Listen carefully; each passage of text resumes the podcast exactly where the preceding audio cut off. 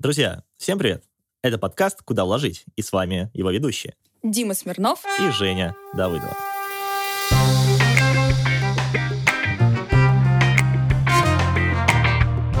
В рамках подкаста мы изучаем нетипичные способы инвестирования. У меня десятилетний опыт работы в финансовой индустрии, и я никогда не инвестирую, слепо доверяю чужому мнению. Строю финансовые модели, советую с несколькими практикующими именно эту стратегию инвесторами, и только после этого принимаю решение. А я в нашем тандеме ведущих играю на контрастах, поскольку я наоборот, азартный инвестор, который вкладывается в нестандартные инструменты, такие как автомобили, они же доходные автомобили, гаражи, земля, ну и тому подобное. В первом выпуске мы обсуждали, какие шаги стоит сделать перед началом инвестирования. И фактически все сводится к тому, чтобы грамотно работать со своей финансовой дельтой, то есть разницей между доходами и расходами. А, все так. И причем мы пришли к тому, что если у вас дельта отсутствует а, или она маленькая, то в первую очередь нужно стараться ее нарастить всеми силами. И, Жень, насколько я помню, мы тогда пришли к тому, что в целом-то есть, наверное, два самых популярных способа, как можно это сделать. Да, все верно. И первый — это попросить повышения или увеличения зарплаты, если вы работаете в найме. Второй — поискать подработку или новые направления в своем бизнесе, чтобы получить дополнительный доход. Причем способов и потенциальных подработок вокруг нас существует очень много. И часть из них можно без проблем совмещать с основной работой. И вот сегодня мы постараемся углубиться в один из таких способов, а именно мы обсудим тему заработка на девелопменте коммерческой недвижимости. Постараемся понять, что это такое, как много времени это занимает, можно ли в целом это совмещать, возможно, с основной работой, либо это все-таки основная деятельность, ну и, конечно же, какая доходность да, у всего этого дела, и стоит ли игра свеч.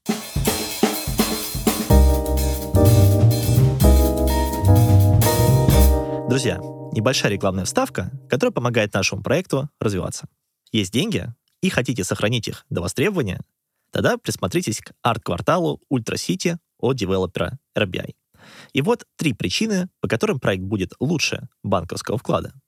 Первая причина — локация. Приморский район Петербурга развивается не по дням, а по часам. Сегодня здесь строят самые футуристичные и яркие проекты города. Вторая причина — качество и технологии внутри проекта. Три немецких детских площадки, амфитеатр, фруктовый сад, современная школа и огромная библиотека. Все это вы не найдете у других застройщиков, а значит, покупайте эксклюзив. И третье — это репутация застройщика. В Петербурге RBI строит преимущественно элитные проекты и хорошо знакомы людям с деньгами. Ультра Сити — проект комфорт-класса, но построенный по стандартам элиты. Ключи от квартиры тут можно получить уже осенью, а в июле купить квартиру со скидкой 10% или с отделкой в подарок. В общем, друзья, я бы такую возможность не упускал. Подробности по ссылке в описании выпуска.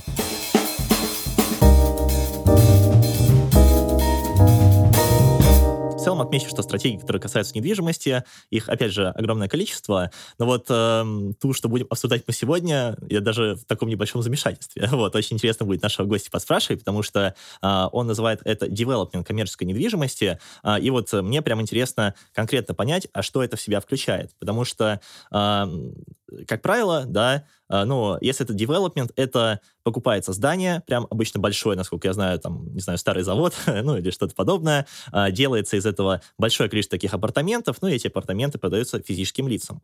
Вот, насколько я знаю, наш сегодняшний гость, он э, практикует нечто подобное, но в сфере коммерции, ну, в общем, пока что я полон загадок, и, наверное, хочется уже пригласить его, чтобы помочь подробнее вопросами. Да, это отличная идея, и, э, наконец, пришло время представить нашего сегодняшнего гостя. У нас в гостях Игорь Бондаренко, основатель онлайн-школы «Рантье», который профессионально занимается коммерческой недвижимостью. Игорь, привет! Приветствую вас, друзья! Очень рад видеть вас. Э, классно, что вы меня позвали в гости. Слушай, но э, помимо того, что мы тебя позвали в гости, мы тебя еще помучим сейчас с вопросиками. Вот, я надеюсь, э, все уйдем отсюда с новыми мыслями. Для начала, можешь, пожалуйста, рассказать, а что вообще такое девелопмент коммерческой недвижимости? Вот, ну, очень хочется разобраться все-таки в особенностях этой стратегии. А, Дим, слушай, очень здорово, как ты подвел, начиная с апартов. Если честно, а, я изначально, да, ну, я вообще очень давно занимаюсь, больше восьми лет я занимаюсь коммерческой, исключительно только коммерческой недвижимостью, никогда не занимался, ну, жилой занимался, но, знаешь, там, для себя купить квартиру, потом перепродать, или там себе купить какую-то некачественную квартиру, сделать там ремонт, пожить чуть-чуть и тоже перепродать, но не профессионально. Коммерческой недвижимостью я занимаюсь больше восьми лет, профессионально. Я начинал, вначале управлял большими продуктовыми рынками, я их делал, эти продуктовые рынки в Санкт-Петербурге. Потом я понял, что гораздо интереснее брать в аренду и открывать объекты коммерческой недвижимости, знаешь, как мини-рынки маленькие, мини-рынок фермер, может быть, знаете такие магазинчики. А, там а, мы снимаем там 200 квадратных метров, делим на отделы и пересдаем в субаренду там молоко, овощи, фрукты, сухофрукты. И начал открывать вот такие вот объекты на субаренде.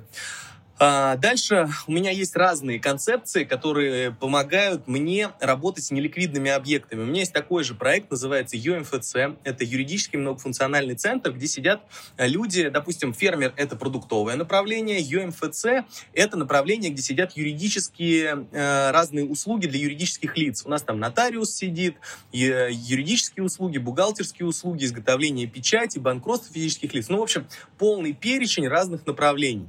Дальше я я стал в этом направлении развиваться, потом я стал открывать бьюти-коворкинги. Эти все объекты у меня работают. У меня сейчас в управлении 26 объектов, из них 5 объектов у меня в собственности, которые уже мне принадлежат. Я открыл свою школу э, по субаренде коммерческой недвижимости и начал обучать ребят, как можно в этом направлении развиваться, открывать, причем не вкладывая большие деньги. Но меня всегда мучил вопрос, почему я работаю на кого-то. Ну, по сути, когда ты арендуешь любую коммерческую недвижимость, ты работаешь на кого-то, на собственника конкретно. Э, я начал искать способы, как можно перестать работать на собственника и начать работать на себя. И наш знакомый общий Дим э, Николай Мрачковский приезжал ко мне в Питер, когда он, мы с ним записывали интервью, он смотрел мои объекты, и он мне говорит такой, Игорь, а почему ты не покупаешь за счет коллективных инвестиций? На что я посмотрел и говорю, Николай, я сейчас буду это делать.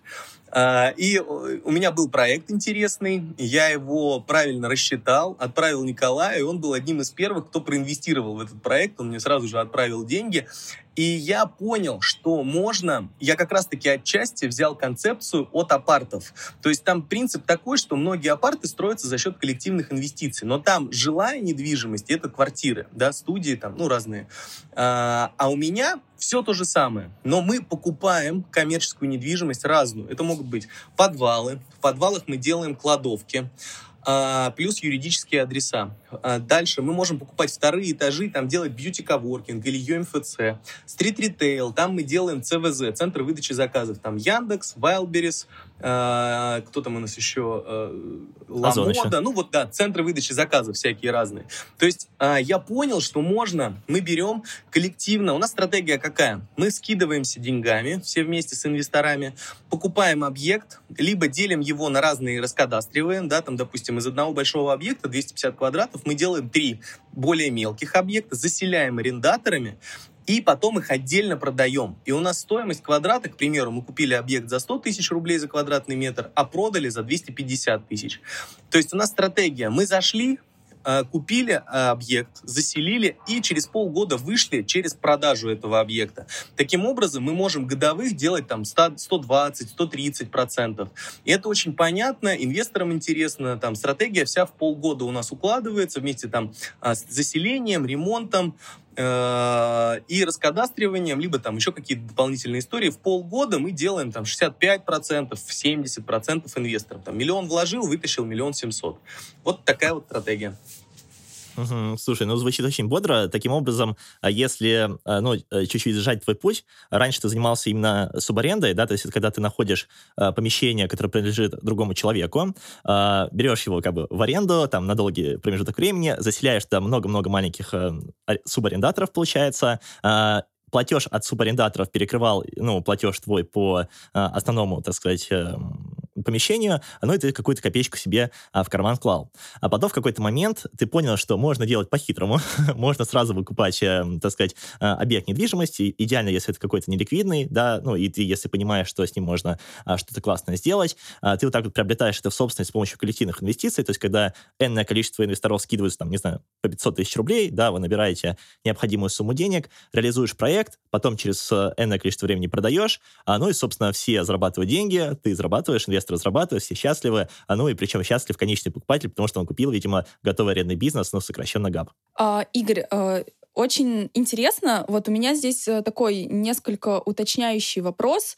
Изначально это была субаренда, вот, сейчас вы покупаете в собственность. Вот здесь, если мы говорим а, про а, субарендный бизнес, кажется, ну вот у меня такое сейчас есть понимание, что там на вложенные средства должна быть больше доходность. Так это или не так? А, мне кажется, а, как будто бы эти две истории э, тяжело сравнить. То есть, например, в случае с субарендой э, это больше какая-то такая активная деятельность, где ты, условно, создал себе ну, какую-то такую занятость. Вот, во втором же случае ты становишься владельцем здания, и это как уже полноценный такой проект. То есть, фактически, в первом случае там ты своих денег можешь вообще в идеале не вкладывать, ну, если так повезет, да, ты можешь там, условно, а, арендовать это здание, договориться о каком-то кредитных каникулах, или как это правильно называется, да, что вот Игорь меня поправит, да, да, вот, всех заселить, и, короче, там уже выйти на какой-то доход. А во втором случае ты фактически становишься владельцем здания, то есть такой уже э, более большой проект. Вот, в любом случае, не знаю, что, Игорь, скажешь, вот у меня пока такие мысли. А, это называется а, арендные каникулы. На самом деле, могу вам так сказать, у вас знания теорет, теоретиков. Вот э, вы как бы в этом бизнесе, у вас знания теоретические. Суть в чем? Когда ты заходишь в объект на субаренду, у тебя есть несколько задач, которые ты должен решить. Первое. Ты должен снять объект и ты пока его не снимешь, ты не можешь правильно сетевых арендаторов туда приглашать. И у тебя может быть лаг по времени от момента аренды объекта до сдачи арендаторам, всем, троим, четверым, у тебя может пройти три месяца, четыре месяца. И все это время ты должен будешь платить аренду. Это первое, на чем ты можешь попасть. Второе, ты должен сделать ремонт внутри этого объекта. Это твои инвестиции, которые ты должен вложить. И казалось бы, да, очень прикольный бизнес, ты быстро его окупаешь, но на самом деле на практике происходит по-другому. Тебе надо в среднем вложить в объект, если тебе повезет, 700 тысяч, не повезет, ты его, если не успел сдать вовремя, то э, ты там вложил полтора миллиона, а может так произойти, что ты через три месяца зафиксировал свой убыток и ушел с этого объекта, потому что ты его не смог сдать, неправильно рассчитал. То есть это очень рискованная конструкция, в которой ты можешь попасть в огромном количестве. И самое важное, вот у меня очень часто бывали, бывало, когда собственник просто берет и тебя может там с этого объекта депортировать, если ты, ты там ему чем-то не понравился. Он нашел какой-то повод, нашел до чего докопаться, и тебя взял и просто выгнал с объекта. И ты там посидел год, а он потом взял и сам начал там в этом объекте работать. Сейчас я буду рассказывать про девелопмент, почему я туда пошел. Какая там стратегия? Там есть два э, действующих лица. Давайте, ну их больше, ну в том смысле, что есть инвесторы, да, это одна сторона этого бизнеса, и есть девелопер. Я конкретно являюсь девелопером. У меня задача придумать концепцию, и мы можем работать с подвалами, с чердаками, с первыми этажами, с полуподвальными, с цоколями, со вторыми, с третьими этажами. То есть любой неликвидный объект мы знаем, как использовать. Также мы еще берем, э, покупаем объекты, земельные участки. Очень часто бывают земельные участки, они являются неликвидными, там коммуникации проходят внизу, и нормальный человек, ну какой бизнесмен, он не может там ничего построить. Мы на таких участках можем установить НТО, нестационарные торговые объекты и он будет приносить сверхприбыльность. Вот у нас в Кудрово, в Питере, есть несколько таких объектов, три в частности, которые я также купил за счет коллективных инвестиций, и там он приносит э, фантастические цифры, там 50-60 годовых, постоянно, стабильно, инвесторы зарабатывают, и мы зарабатываем. Продолжим. Суть какая? Есть инвесторы, э, это люди, которые дают деньги, и есть девелопер – это вот тот человек, который, по сути, занимался до этого субарендой, а теперь он начал заниматься созданием проекта. Как происходит работа девелопера? Он находит некий объект, интересный. А, вот у нас вчера буквально был инвест-совет, э, на котором как раз-таки мы вот сейчас э, приняли решение, что мы покупаем объект. Суть какая? Ты находишь этот объект, есть у нас специальная финансовая модель, ты рассчитываешь этот объект, проверяешь его, потому что там нужно обязательно провести оценку технического состояния объекта, а, рыночной стоимости объекта, потом ты должен оценить, какой спрос у арендаторов, ты туда должен сетевых арендаторов пригнать а, и в идеале получить залоги от них перед тем, как мы будем покупать. То есть ты делаешь пул задач, и в конце ты выходишь на инвест-совет. Это инвесторы, которые работают вместе со мной, они вкладывают в мои проекты, и они мне доверяют. И мои ученики, у них есть возможность выступить со своим проектом. То есть он пришел, выступил. Вот вчера конкретно у нас объект, мы его в Екатеринбурге покупаем сейчас за 18 миллионов. Вчера мой э, ученик выступил, и мы просто за 30 минут собрали 12 миллионов сразу же. И вот сейчас в течение двух дней мы доберем оставшиеся деньги, и на следующей неделе выходим на покупку этого объекта. А, и мой, э, инве, ну, мой ученик, он просто 60% отдает инвесторам, и они получают там доходность вот э, порядка, ну, за полгода, да, миллион шестьсот, можно, вот конкретный пример, прям можно будет вытащить миллион шестьсот. 60% остается инвестором, 40% он забирает себе. Он не вкладывает свои деньги ни в концепцию, ни в ремонт, ни в какие вопросы абсолютно. Его задача придумать идею девелопмента. Девелоперы, они же создают концептуальные решения просто и объединяют вокруг себя людей, инвесторов, арендаторов э, и, может быть, потенциально субарендаторов. То есть он придумал идею, правильно рассчитал, сделал качественную презентацию, все это сделал по методологии, и получил готовый проект, получил инвестиции, и на эти деньги он сделал там уже ремонт, купил объект, сделал раскадастривание. Это все заложено в эту финансовую модель. И когда ты, допустим, если мы берем э, субаренду, у тебя ограниченные деньги. Ты должен сделать такой кое-какой ремонт, кое-какую рекламу, лишь бы поменьше потратить и как-то запуститься. То здесь ты подходишь как профессионал, ты делаешь хороший ремонт в объекте, ты делаешь хороший, э, хорошую рекламную кампанию, хороших арендаторов привлекаешь. И ты с арендаторами, потому что хорошие сетевые арендаторы редко садятся на субаренду. Алкогольные магазины, аптеки, они любят прямых арендодателей.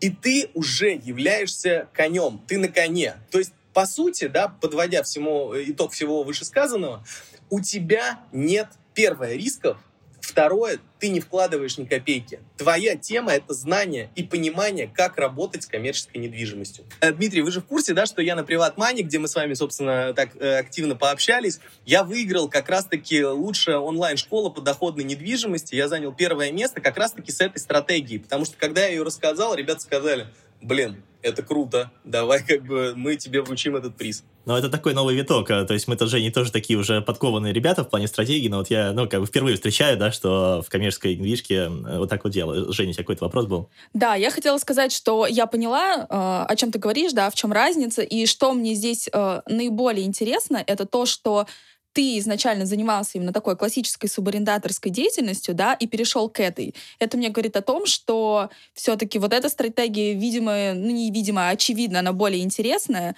вот. И мне вот хочется сейчас э, более подробно узнать. Вот ты рассказал историю как человека, ну вот самого девелопера, да, который создает вот такую историю.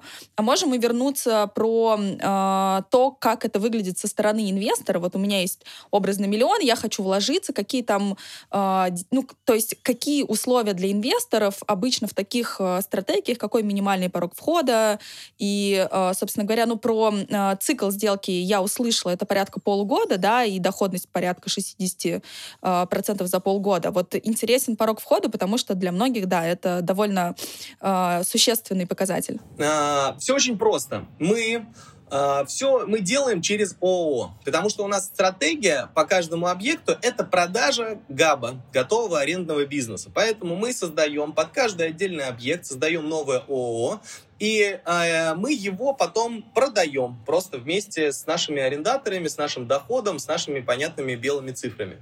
А, люди, инвесторы, у нас есть инвест-совет, это закрытая команда, где люди, мои инвесторы присутствуют, а, что э, они приходят туда, мы им рассказываем, как работает вся эта стратегия, рассказываем про объект, рассказываем его особенности, какие принципы заработка. Дальше инвесторы, они могут войти либо миллион рублей, да, у нас кратно одному миллиону рублей, либо два, либо три, он может себе купить долю. Соответственно, он оплачивает, э, как же, господи, залог, да, давайте залогом это назовем, оплачивает залог 50 тысяч рублей, в течение недели мы регистрируем ООО, дальше он входит туда, в это ООО, как учредитель. Ну, он вначале вносит займ, дальше мы собираем пакет документов, у нас сразу же 18 человек. Мы взяли, пришли а, к нотариусу, подписали документ и одним росчерком вошли сразу же в состав учредителей все 18 человек. Дальше мы это все дело упаковываем, и у нас занимается, есть один человек, девелопер, он занимается управлением. Он заселяет арендаторов, он делает раскадастривание, и все вопросы он занимается этими вопросами в конкретном городе. На данный момент, да, у меня есть такая история, что у меня э, в школе девелоперов учатся люди со всей России. И у них у каждого задача найти объект максимально выгодный и интересный. И я решил построить такую систему за счет школы девелопмента, чтобы, а, во-первых, диверсифицировать свои а, деньги, чтобы я вкладывал в разные проекты в разных городах. И я вижу их изнутри, я понимаю, как это работает, потому что они все сделаны по моей концепции. И а, задача каждого человека искать в своем городе крутые объекты, которые можно грамотно презентовать и грамотно на них заработать. То есть мы диверсифицируемся. Если раньше э, человек покупал один объект за 10 миллионов и занимался самостоятельно, то теперь у него возможность здесь купить э, в каждом объекте в 10 по одному миллиону и в каждом получить хорошую доходность. Как говорит, опять же, Николай Мрачковский, я его очень ценю и уважаю за его знания, всегда надо диверсифицироваться и вкладывать в разные инструменты для того, чтобы у тебя ты был всегда защищен в любых каких-то направлениях. И, допустим, вкладывать не только в стрит-ритейл, а, и там и в бьюти-индустрию, и в какие-то услуги, то есть разные концептуальные решения. Вот.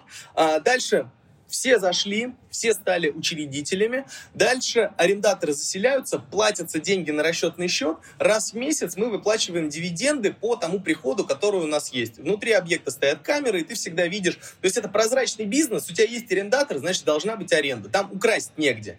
Если нет арендатора, аренды нет. Ну, то есть тут очень все просто и прозрачно. Все понимают это, и поэтому всем интересно. Дальше мы выходим на продажу, продаем, допустим, если мы разделили на три разных объекта, один объект продали, разделили все согласно долям.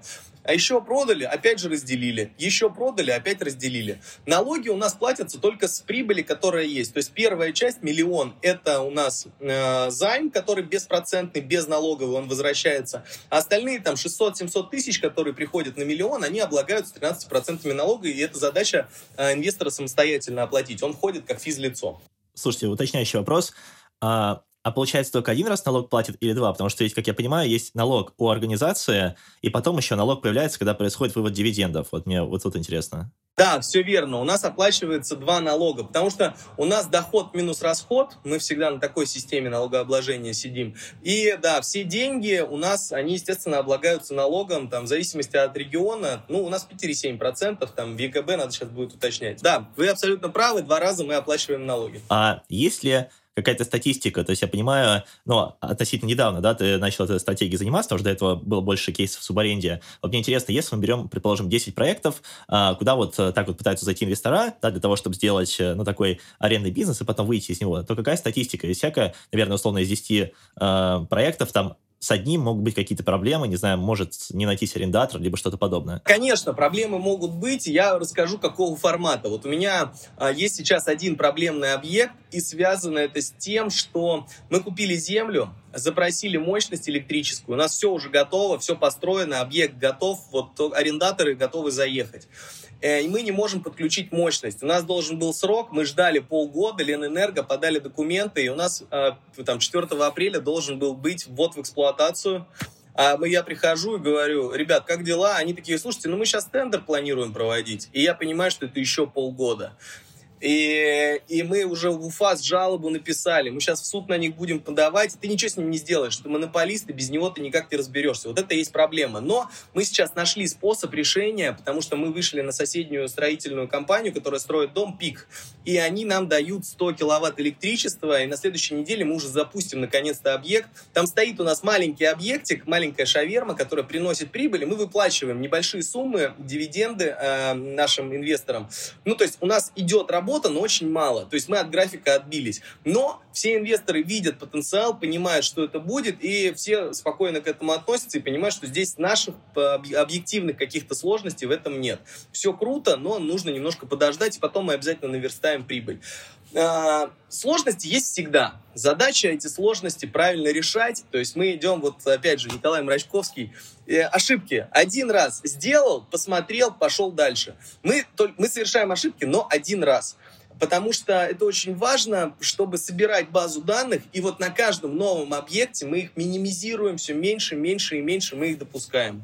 Ты несколько раз говорил про дивиденды. Можешь, пожалуйста, подробнее рассказать, э, какого порядка это доходность, если мы говорим там для инвестора, который э, ну, вдруг хочет еще и пассивно на этом зарабатывать немного? У нас стратегия всегда продажа объекта. У нас есть объекты с высокой доходностью, которые в долгосрочной перспективе, потому что это не стационарные торговые объекты, и ты их не сможешь продать по той аренде, да, у нас есть классическая стоимость коммерческой недвижимости, это 100 аренд. В Москве 120 аренд, в регионах где-то там 90, в Питере 100 аренд. Вот такой, да, разброс примерный.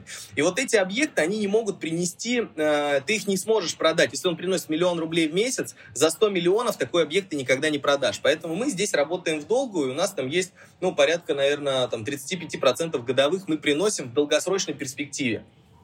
А в других проектах мы всегда заточены на выход через э, определенную итерацию, да, то есть 6 месяцев у нас все бизнес-проекты заточены только на создание и продажу как готового бизнеса. Потому что в долгосрочной перспективе, если мы будем рассматривать, там будет очень мизерная доходность, и она не интересна никому. Ни инвесторам, ни нам. То есть ты там получаешь, не знаю, там 500 тысяч рублей, делишь их на всех, все получили по 10 тысяч и разошлись. Ну, грубо, вот так вот. У нас задача сделать э, додумать и продать сразу же. Поэтому ну, доходность у нас вот в течение полугода ты зарабатываешь там 65% годовых, ориентировочно так. Ну, очень неплохо. А такой вопрос.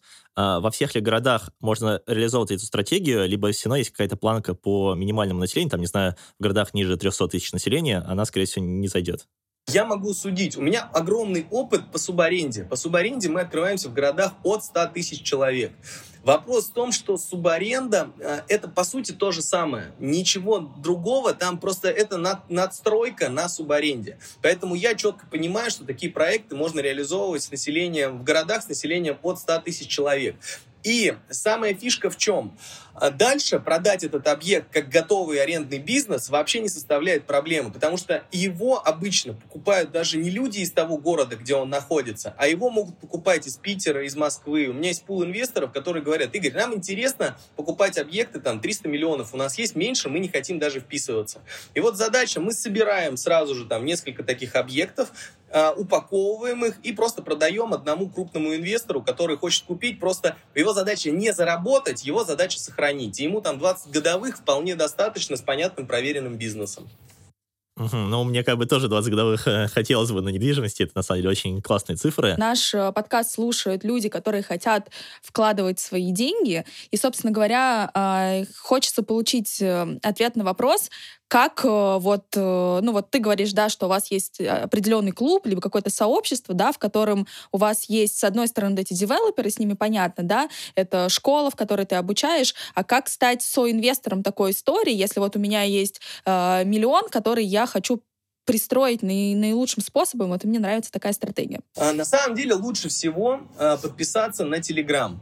А, у меня в Телеграме мы постоянно рассказываем о проектах, о сложностях, которые возникают, о стратегиях, которые мы используем. И все время кейсы присутствуют. И а, там, с учетом того, что у нас много ребят, кто проходит обучение, мы периодически делаем открытые какие-то кейсы, куда можно войти. Вот, допустим, сейчас у нас есть как раз-таки проект, который вот там не хватает там, 5 или 6 инвесторов. То есть гипотетически, э, ну, я думаю, когда выйдет этот подкаст, уже будет проект закрыт, и все инвесторы будут. Но лучше всего подписаться просто на мой Телеграм. Э, это полезно в двух плоскостях. Первое, там можно найти проекты. Второе, можно понять, как работает этот бизнес. Угу, супер. Ну, конкретный план действий есть, это прекрасно. А, я бы еще хотела задать вопрос вот в продолжение к предыдущему Димину.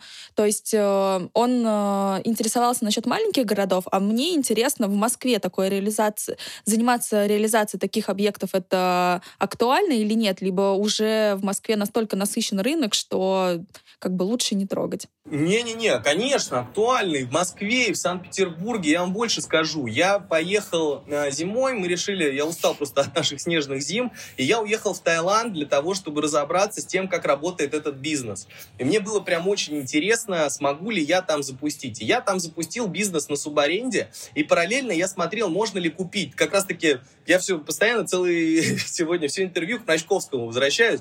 А, и я там нашел объект по, субаренд, по субарендной системе, арендовал этот объект и запустил. У меня он там сейчас работает абсолютно без проблем, приносит мне прибыль. Я нашел партнера там с ним 50 на 50, он мне дал юридическое лицо, и я запустил. То есть этот бизнес можно и за рубежом запускать, потому что инструменты, они все одинаковые, только нужно нормативно-правовую базу подогнать и понять, как с ней работать. То есть я запустил в Таиланде, и он в Таиланде может работать. В Санкт-Петербурге, в Москве мы запускаем разные стратегии. А, мы запускаем бьюти-коворкинги, также и стрит-ритейл. Просто суммы чеков больше, и, ну, чуть больше конкуренции. Но за счет этого проще находить такие объекты. Поэтому Москва, Петербург без проблем. А, еще, кстати, все кейсы, вот про Таиланд, я записал прям там серию интервью, э, точнее, такой я прям небольшой сериал из трех э, видео запустил, как я искал этот объект, как встречался с арендаторами. И московские проекты тоже запущенные есть. Есть ученики, которые запускали. Все можно посмотреть на Ютубе. Там достаточно много кейсов крутых. Угу, круто. И здесь как раз-таки ты упомянул такое слово, как чеки, а, и хотел уточнить, а в каком среднем ценовом диапазоне вы работаете, потому что, чтобы купить там коммерцию, мы понимаем, что коммерция разная бывает, да, там можно и за 20, и за 30 миллионов взять, а можно там и полмиллиарда не хватит. Вот а, есть ли какие-то критерии, на которые ты, наверное, смотришь в плане вот ценового диапазона, которые с большей долей вероятности выстрелят? Мне один инвестор, который а, строит здания под сетевых арендаторов, под пятерочки, а, и у него там сумма чеков там 80-90 миллионов, он мне сказал такую важную вещь. Перед тем, как заходить в проекты там 100 и 200 миллионов, миллионов надо сделать 50 э, объектов за 20 миллионов. Вначале там 50 за 5 миллионов, потом 50 за 20 миллионов. Так вот, сейчас мы пока работаем в сегменте до 20 миллионов. Для того, чтобы быстро делать, набить себе руку, разобраться, и потом мы перешагнем в следующий этап вместе со своими инвесторами. Потому что у нас же, по сути, это деньги все одни и те же, они у тех же ребят и остаются. То есть мы их берем и будем перевкладывать дальше просто в более интересные и качественные проекты. Угу, круто. Я бы, наверное, финалила очень важные, но, возможно, не самые интересные темы. Это про риски. Да, мы уже рассказали про то, что возможны ситуации, когда могут э, затянуться сроки ввода в эксплуатацию. Вот, э, возможно, есть еще какие-то риски, которые мы не обсудили сегодня, но которые нужно знать для людей, которые хотят заниматься таким бизнесом. На самом деле, с учетом моего большого опыта, я постарался все риски минимизировать. Ну, то есть э, прям максимально их убрать. Э, во-первых, стратегия девелопмента сама по себе предусматривает э, меньше, гораздо меньше. То есть если даже, да, всякое может быть, у нас проект не выстреливает в течение там полугода, ну, не знаю, что-то произошло, но у нас много что, мы, знаете, мне нравится эта шутка, горизонт планирования в России снизился до 15 минут. Может все что угодно произойти, мы всегда покупаем объекты. Во-первых, у нас есть экспертная оценка э, рыночной стоимости коммерческого, коммерческой недвижимости. И мы всегда покупаем по низу рынка. У нас принцип, чем хуже, тем лучше.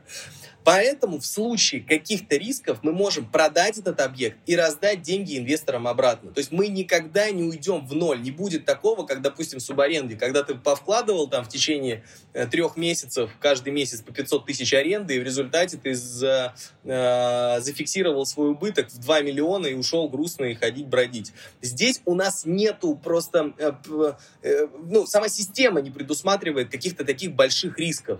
Поэтому Сейчас пока относительно немного кейсов, и поэтому про риски я не смогу рассказать, может быть, очень подробно. Через год э, кейсов будет гораздо больше, и я смогу более подробно рассказывать о том, какие сложности возникают. В субаренде я могу вам каждый риск рассказать э, вплоть и, и от и до. Поэтому сейчас пока в процессе мы. Ну, Пока я их не вижу, и мы еще не влетали ни в какие там большие сложности. Угу, слушай, ну тут э, желаем вам в любом случае продолжать вот эту тенденцию дальше. А, а, наверное, последний вопрос от меня. Вот какая-то средняя норма доходности, в которой вы обычно целитесь? То есть я понимаю то, что она, ну, довольно хорошая, вкусная, но есть же, наверное, какая-то консервативная оценка, которую вы закладываетесь, но же, ну, по крайней мере, мой подход такой, что я стараюсь всегда максимально консервативно заложить, чтобы, типа, там, если что-то пойдет не так, чтобы я не так сильно расстроился. Вот, а, а, получается, мы сегодня больше обсуждали вот такую, там, 60% ну, условно, за цикл, да, либо это может быть даже 120 годовых. А, но вот есть ли какие-то там а, диапазоны, в которые ты целишься изначально задумывая проект? А, я могу сказать так, сейчас, поскольку мы, э, там, проект относительно недавно стартовал, относительно недавно мы э, делаем результаты, поэтому я общаюсь с людьми, кто в этом рынке очень давно. Опять же, Сергей Колесник, мы с ним общались, он говорит, слушай, Игорь, я делаю 30% годовых, больше я не даю, я не вижу смысла он может себе это позволить. Сейчас мне для того, чтобы, во-первых, привлечь аудиторию, э, во-вторых, заинтересовать большое количество, я даю повышенные вот эти проценты для того, чтобы люди начали зарабатывать и стали э, переклад... ну, там, рассказывать друг другу о том, как можно на этом зарабатывать. Чуть позже мы, скорее всего, выйдем в какие-то консервативные цифры, мы упадем, там, 35-30% годовых будем давать, и как бы это будет нормально, и это будет логично.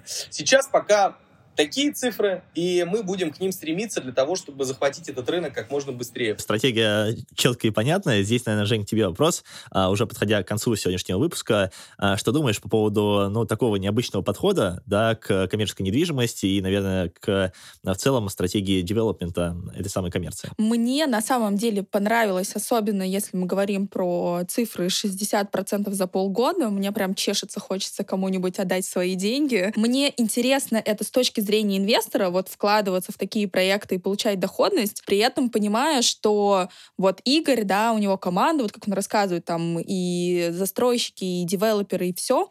Вот такой концепт мне интересен, да, как человеку, который хочет просто вложить деньги и как можно больше получить э, ретерн на эти деньги, но при этом самой разбираться, делать это все, ну, как бы, опять же, да, у нас э, такая история, что больше про пассивное инвестирование, э, и кажется, что здесь человеку, у которого нет такого огромного опыта, нет команды, ну, делать, наверное, будет сильно сложнее, сильно больше будет ошибок, то есть ты будешь учиться на своих ошибках.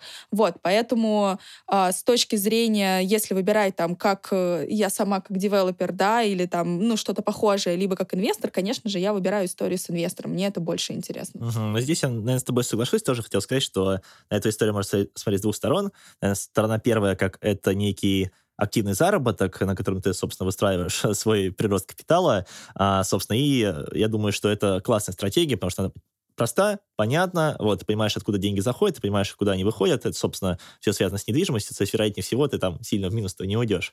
Вот, особенно если у тебя есть, ну, там, база инвесторов, да, с которыми можно работать, и они уже на основе твоей репутации а, дают тебе деньги. А если же рассматривать эту историю с другой стороны, с стороны инвестора, а, но меня скорее это тоже заинтриговало, вот, поскольку а, это ведь реально стратегия прироста капитала, а, которая дает хорошие цифры. Понятное дело, так или иначе, да, что-то может пойти не так, но никто не застрахован, это уж мир инвестиций так устроен. Учитывая, что Игорь все это собирает с помощью коллективной такой связки, это позволяет людям с относительно небольшими суммами входа зайти в эти стратегии, и учитывая, что сейчас там фондовый рынок с ним непонятно, что происходит, просто купить квартиру, там, поделить на студии, тоже доходность не самая большая, это какое-то такое новое дуновение ветра, что ли, я вот, не знаю. Такие очень классные стратегии, мне тоже понравилось. Вот, а в любом случае, а, Игорь, спасибо тебе большое за то, что пришел. А, все контакты нашего гостя будут оставлены в описании этого выпуска. Можно ставить лайки, звездочки там и подписываться на наш подкаст, в зависимости от платформы, на которой вы слушаете. Всем спасибо и... Пока-пока. Удачи. Пока.